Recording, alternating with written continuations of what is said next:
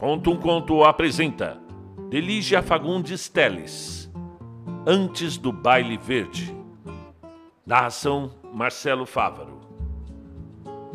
O rancho azul e branco desfilava, com seus passistas vestidos a luz 15 e a sua porta estandarte de peruca prateada em forma de pirâmide, os cachos desabados na testa, a cauda do vestido de cetim arrastando-se enxovalhada pelo asfalto. O negro do bumbo fez uma profunda reverência diante das duas mulheres debruçadas na janela e prosseguiu com o seu chapéu de três bicos fazendo rodar a capa encharcada de suor. Ele gostou de você, disse a jovem, voltando-se para a mulher que ainda aplaudia. O cumprimento foi a sua direção, viu que chique? A preta deu uma risadinha. Meu homem é mil vezes mais bonito, pelo menos na minha opinião. E já deve estar chegando. Ficou de me pegar às dez na esquina. E se me atraso, bem, ele começa a encher a caveira e pronto, não sai mais nada. A jovem tomou-a pelo braço e arrastou até a mesa da cabeceira. O quarto estava revolvido como se um ladrão tivesse passado por ali e despejado caixas e gavetas. Estou atrasadíssima, Lu. Essa fantasia é fogo. Tenha paciência. Mas você vai me ajudar um pouquinho. Mas você ainda não acabou? Sentado, sentando-se na cama, a jovem abriu sobre os joelhos o saiote verde. Usava biquíni e meias rendadas também verdes. Acabei o quê? Falta pregar tudo isso ainda, olha aí. Fui inventar um raio de pierrete dificílima. A preta aproximou-se, alisando com as mãos o kimono de seda brilhante. Espetado na carapinha trazia um crisântemo de papel crepom vermelho. Sentou-se ao lado da moça. O Raimundo já deve estar chegando. Ele vai ficar uma onça se eu me atraso. A, a gente vai ver os ranchos. Hoje eu quero ver todos. Tem tempo, sossega, talhou a jovem. Afastou os cabelos que lhe caíam nos olhos. Levantou o abajur que tombou na mesinha. Não tem, não sei como fui me atrasar desse jeito. Mas não posso perder o desfile, viu, Tatiza? Tudo menos perder o desfile. E quem está dizendo que você vai perder? A mulher enfiou o dedo no pote de cola e baixou-o de leve nas lantejoulas do pires.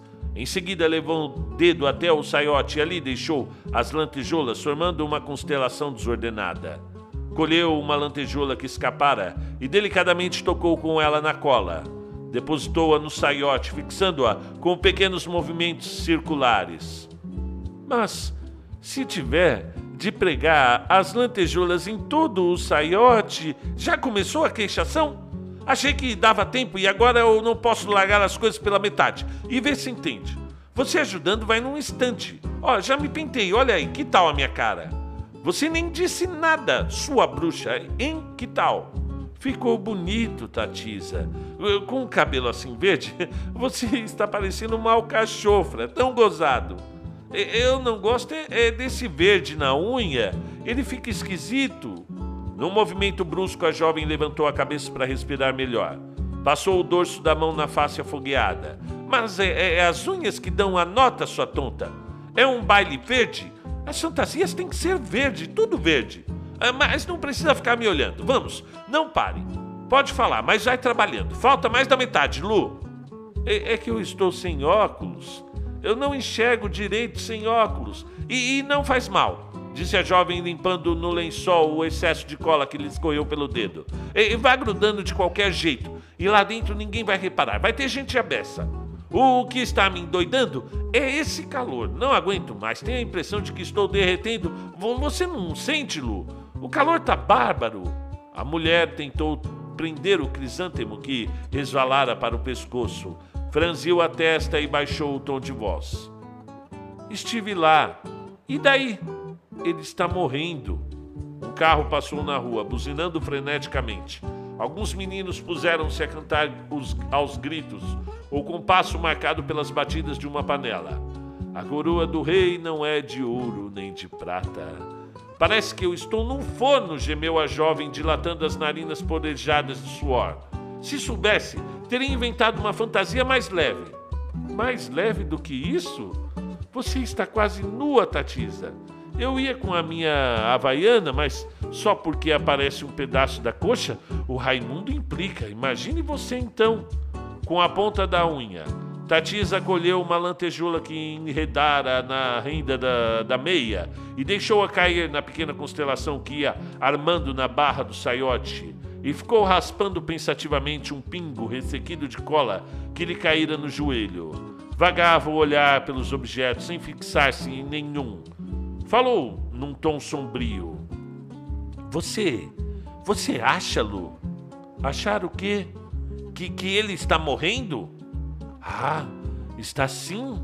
Conheço bem isso. Já vi um monte de gente morrer. Agora já sei como é. Ele não passa dessa noite. Mas é, é, é você já se enganou alguma vez? Lembra? Disse que ele ia morrer, que estava nas últimas e no dia seguinte, ele já pedia leite radiante.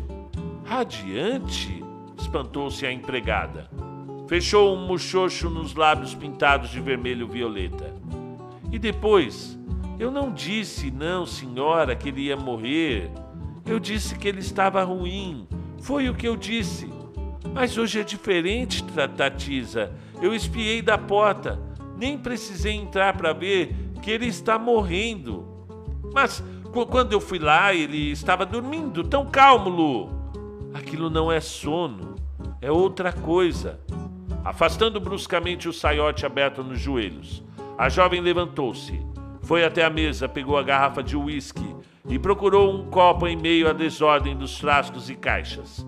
Achou-o debaixo da esponja de arminho, soprou fundo cheio de pó de arroz e bebeu em largos goles, apertando os maxilares. Respirou de boca aberta e dirigiu-se à preta. Quer? É, eu tomei muita cerveja, se misturo da ânsia. A jovem despejou um uísque no copo. A minha pintura não está derretendo? Veja se o verde dos meus olhos não borrou. Nunca transpirei tanto. Eu sinto o sangue ferver. Você está bebendo demais. E nessa correria, também não sei por que essa invenção do saiote bordado. As lantejoulas vão se desgrudar todas no aperto. E o pior é que eu não posso caprichar com o pensamento no Raimundo lá na esquina. Ah, você é chata, não, Lu? Mil vezes ficar repetindo a mesma coisa, tac, tac, tac, tac. Esse cara não pode esperar um pouco? A mulher não respondeu.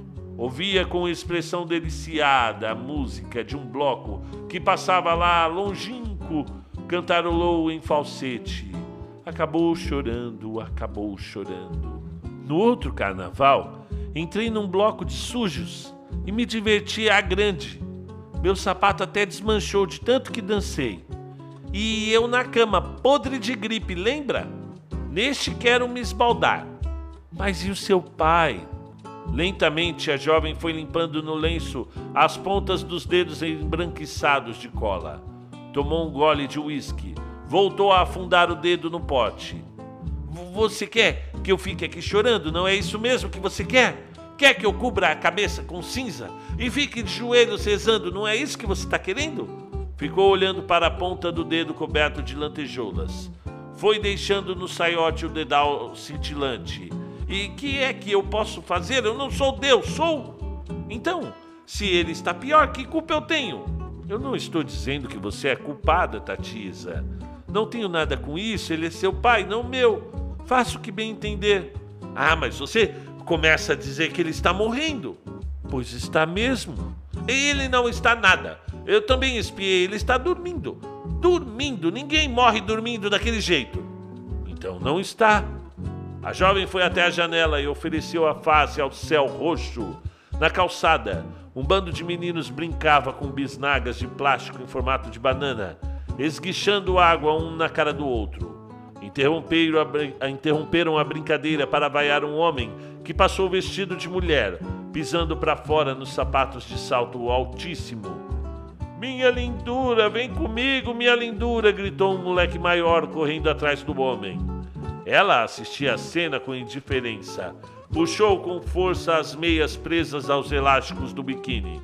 Eu estou transpirando feito um cavalo. Eu juro que se não tivesse me pintado, me metia agora num chuveiro. Besteira, besteira a gente se pintar antes.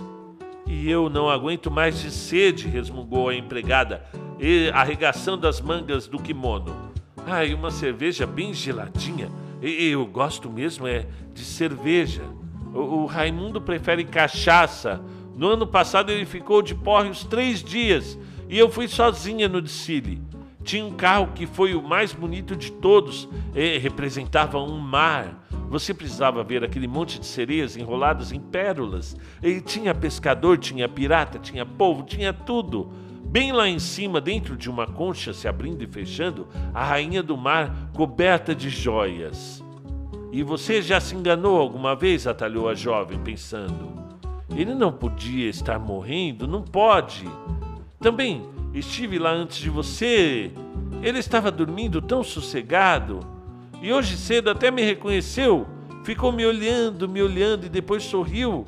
Você está bem, papai? perguntei. E ele não respondeu, mas eu vi que entendeu perfeitamente o que eu disse. Bom, ele se fez de forte, coitado. De forte como, Lu? Sabe que você tem o seu baile e não quer atrapalhar. Aí, como é difícil conversar com gente ignorante.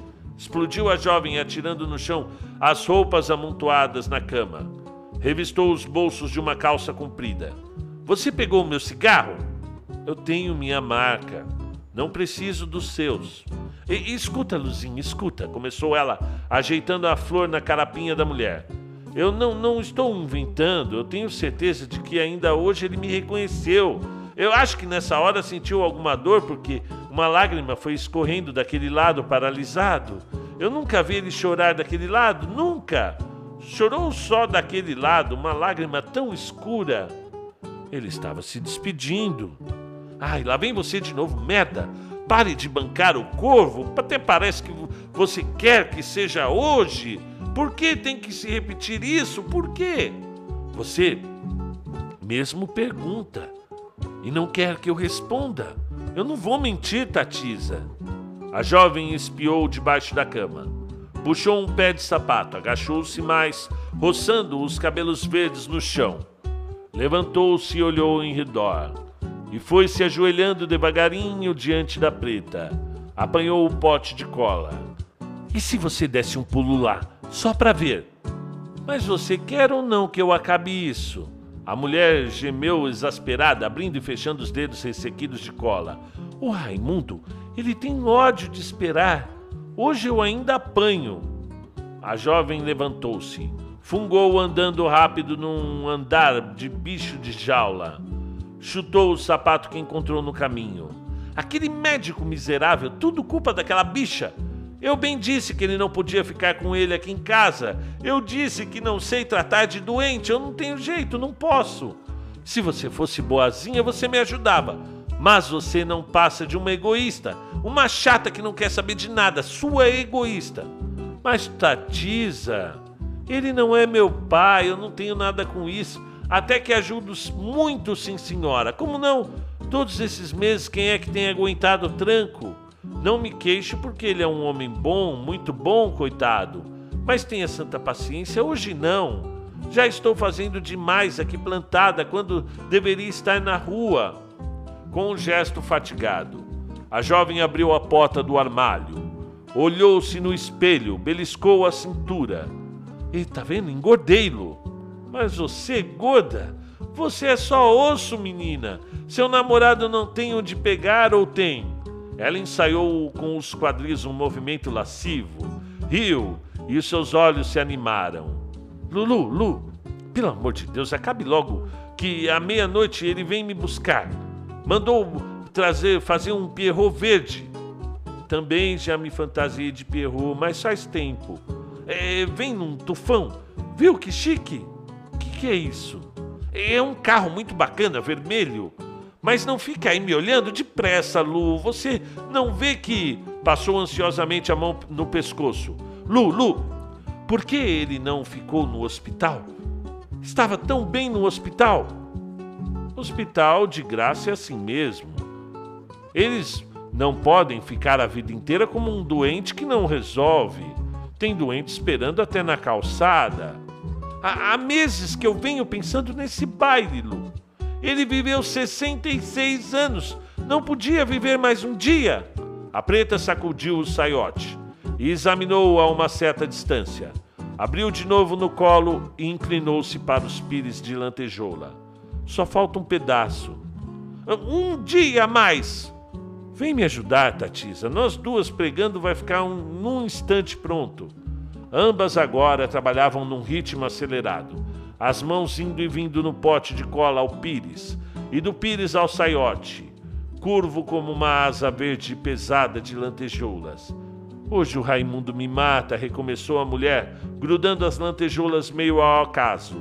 Passou o dorso da mão na testa molhada. Ficou com a mão parada no ar você não ouviu? A jovem demorou para responder. O quê? Parece que ouvi um gemido. Ela baixou o olhar. Foi na rua. Inclinaram as cabeças irmanadas sobre a luz amarela do abajur. Escuta-lo. E se você pudesse ficar hoje? Só hoje, começou ela num tom manso. E apressou-se. E eu te daria meu vestido branco.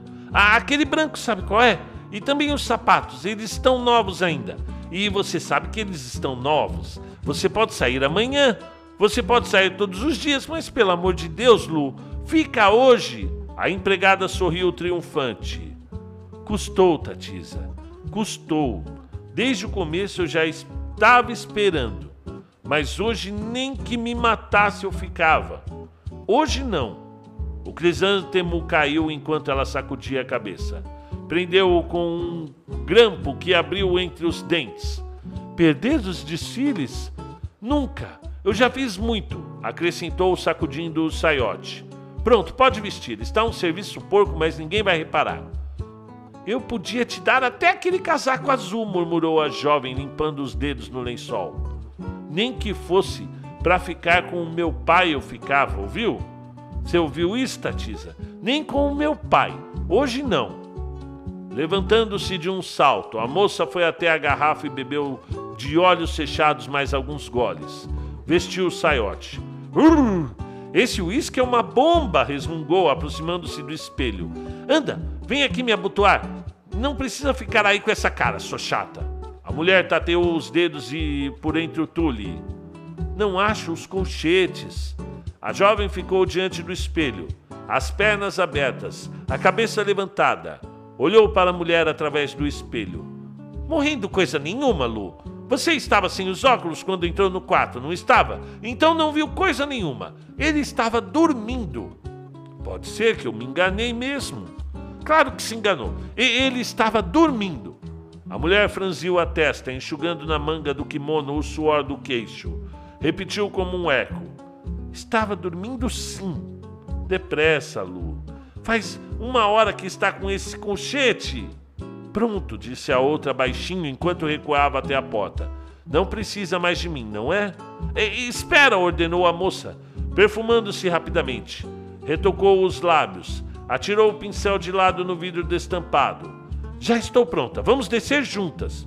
Eu tenho que ir, Tatisa. E, espera, já disse que eu estou pronta, repetiu baixando a voz. Só vou pegar a bolsa você vai deixar a luz acesa? Melhor? Melhor não. O que, que você acha? A casa fica mais alegre assim? No topo da escada ficaram mais juntas. Olharam na mesma direção. A porta estava fechada. Imóveis como se tivessem sido petrificadas na fuga. As duas mulheres ficaram ouvindo o relógio da sala. Foi a preta quem primeiro se moveu. A voz era um sopro.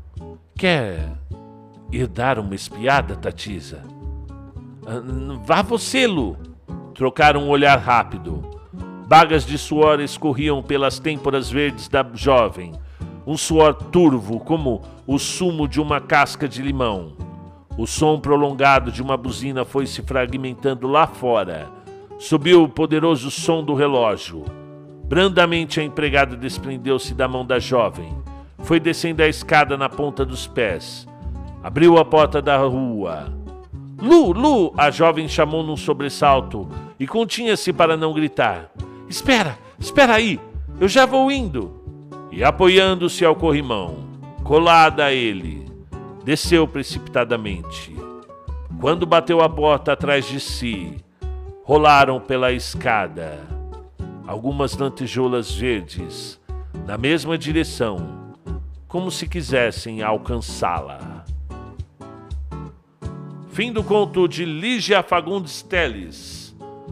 Pessoal, esse é um conto que ele traz várias possibilidades de, de, de reflexão. A primeira delas é a condição da, da, daqui da Luna, essa coisa do, do da, apesar das duas serem amigas, tem uma forma de tratar uma a outra bem diferenciada por serem empregada e patroa. Você tem essa agonia de querer saber, mas se ela souber que o pai pode estar morto no quarto, acaba o, o carnaval. E, e, e, a Lígia Fagundes trabalha muito bem essa coisa da magia do carnaval, o quanto o carnaval é importante para elas, o quanto foi esperado o ano inteiro. Ela prefere perder o pai ali sem saber, ou ir para o baile sem saber, a perder o baile por essa fantasia, por essa loucura que é. Não é um dia comum, não é um baile comum, é o carnaval. Então, uma boa reflexão para quem ainda é, a literatura ela olha com um olhar diferente para coisas que são do cotidiano, do dia a dia. Mas é um ótimo conto, um bom conto. Gostei de ter lido. Viva a mulher brasileira, a literatura feminina. Até mais, pessoal.